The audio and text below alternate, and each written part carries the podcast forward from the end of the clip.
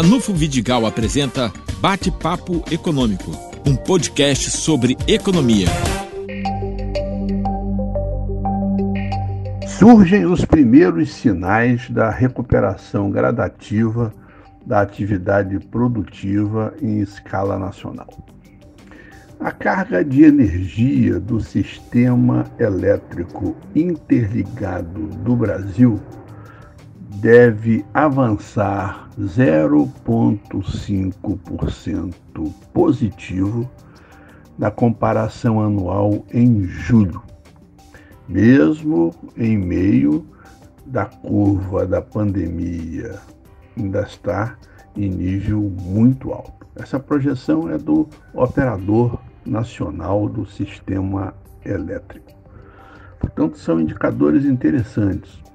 A região sudeste, que é o centro da atividade econômica do Brasil e onde está o estado do Rio de Janeiro, está é, tá tendo um avanço em torno de 1,8% positivo é, na carga, na, ou seja, na demanda por energia elétrica. E energia elétrica é uma variável fundamental do processo produtivo e um conforto para as famílias. Um outro dado interessante, mas esse já não tão positivo, é que nós vamos ter uma gasolina no futuro mais eficiente, mas também mais cara. Aliás, nos últimos dias tivemos dois aumentos, nas últimas semanas, melhor dizendo, tivemos dois aumentos de combustíveis é, montando quase 10%. Daí que a gente observa, por exemplo, os índices de preços que são medidos pela Fundação Getúlio Vargas, mostrando alta. Né? É o caso, por exemplo, do IGPM. O IGPM é aquele que reajusta contratos é, de aluguel, por exemplo. Né? E nós estamos tendo um aumento deste índice.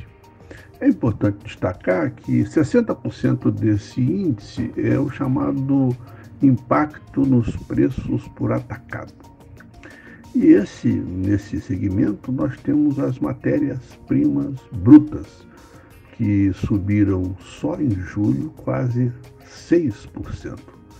Portanto, essa é uma questão que acende uma luz amarela porque a inflação reduz o poder de compra das famílias, poder de compra dos salários. Né? O índice de preços ao consumidor neste mesmo indicador, que tem peso 30%, subiu quase meio por cento. Portanto, nós estamos tendo aí situações na questão de retomada da atividade e, ao mesmo tempo, primeiras notícias não tão interessantes em relação ao comportamento da inflação.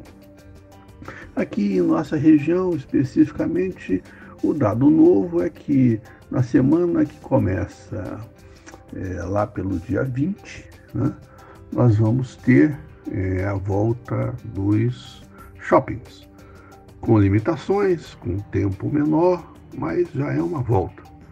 Portanto, vamos ver o acontecimento, vamos ver o decorrer de todos esses pontos e analisar tudo isso com muita calma.